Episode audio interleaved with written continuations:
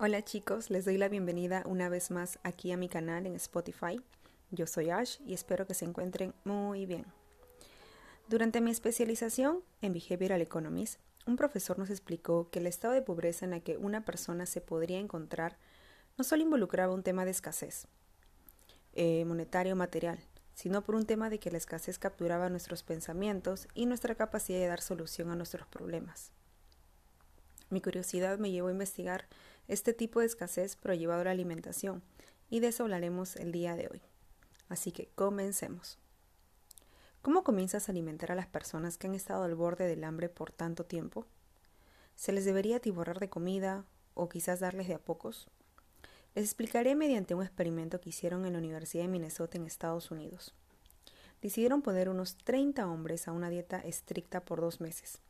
Al poco tiempo sus cuerpos empezaron a cambiar perdieron peso, su metabolismo se desaceleró y empezaron a retener líquido. El color de su cuerpo también cambió, su fuerza y resistencia se redujeron, incluso para actividades tan simples como lavarse los dientes. Sin embargo, el análisis principal no solo fue ver cómo su cuerpo cambiaba, sino también sus mentes. Cuando empezaron a subirle las cantidades de comida, estos se volvieron aún más impacientes, cuando llegaba la hora de comer, eran muy posesivos. Trataban de proteger sus bandejas de comida con sus brazos. Hasta desaparecieron ciertas aversiones por, los, los alimentos. E incluso otras consecuencias fueron mucho más inesperadas. Algunos empezaron a desarrollar gustos por los libros de cocina e interés por ver los menús de los restaurantes, o incluso comparando precios de frutas y verduras constantemente. Soñaban hasta con nuevas carreras como ser dueños de restaurantes y perdieron la voluntad por otros problemas como los estudios e incluso se interesaron por la gastronomía. Se centraron completamente en la comida y pensarás, bueno, esto es obvio, si te mueres de hambre, obtener comida debería ser tu prioridad, ¿no? Sin embargo, sus mentes se enfocaron de una manera que traspasaba los beneficios prácticos. De hecho, cuando entrevistaron a uno de los participantes luego del experimento, este argumentó en esos momentos solo me interesaba terminar con ese experimento, pero no fue tanto por la incomodidad física, sino porque hizo que la comida sea lo más central e importante en mi vida y eso era insostenible. De hecho, no es que ellos eligieron ignorar otras áreas de su vida, sino que al ser el hambre el aspecto con más escasez en ese instante, este capturó su pensamiento y el recurso más importante de toda persona, su atención. Quizás nos ha pasado a muchos, y me incluyo, cuántas veces hemos estado en esas dietas tontas y nos hemos matado de hambre por días. Se dieron cuenta que cuanto más pasaba el tiempo, más hambre tenían, y toda su atención estaba aún más en lo que deberían o no deberían comer. Y nos desviamos de cosas que quizás tienen, tienen más prioridad, como nuestro trabajo o incluso el mood que podríamos tener con nuestras relaciones más cercanas, como la familia y amigos. ¿Se dan cuenta cómo la escasez nos cambia? Y es que cuando tenemos escasez de cualquier tipo, nos absorbemos. La mente se orienta de forma automática, poderosa, hacia necesidades no satisfechas. Y para ellos, en el experimento, esa necesidad es la comida. Para los que no tenemos dinero, por ejemplo, podría ser eh, tener que pagar el alquiler del mes. Como les comenté en la introducción, la escasez es más que el disgusto de tener poco, es en realidad cómo cambia nuestra manera de pensar y cómo interpretamos el mundo. Ahora mismo podríamos estar viviendo en la situación en la que nos encontramos con la pandemia y nos sentimos aún más intranquilos, impacientes. En estos momentos queremos satisfacer nuestras necesidades básicas, pero no podemos.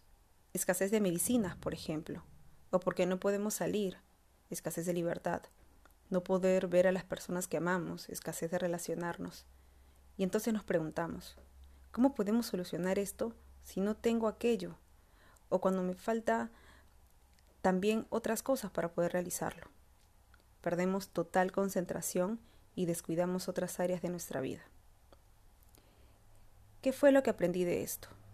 Primero, y en cuanto a nuestra alimentación, no dañar mi integridad física, emocional y sobre todo mental, matándome de hambre solo por tener, por no tener paciencia o no tener un plan de alimentación estructurado. Quizás no todos tenemos recursos para pagar un nutricionista, pero podemos buscar maneras de alimentarnos mejor. Existen muchísimos libros y espacios como este que pueden guiarnos. Y segundo, todos estamos pasando por diversos procesos actualmente. Lo que aprendí y que requiere de esfuerzo para nosotros mismos y sobre todo paciencia es darnos un espacio cada día, regalarnos 30 minutos y escribir todo lo que nos genera preocupación.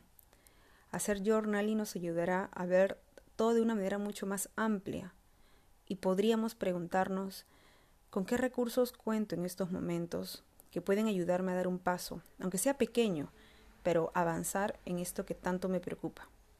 E incluso si tú estás pasando por un momento muy emocional, puedes encontrarte con libros o podcasts que te pueden dar una pequeña luz a todo lo que estás viviendo. Bueno chicos, mil gracias por escucharme.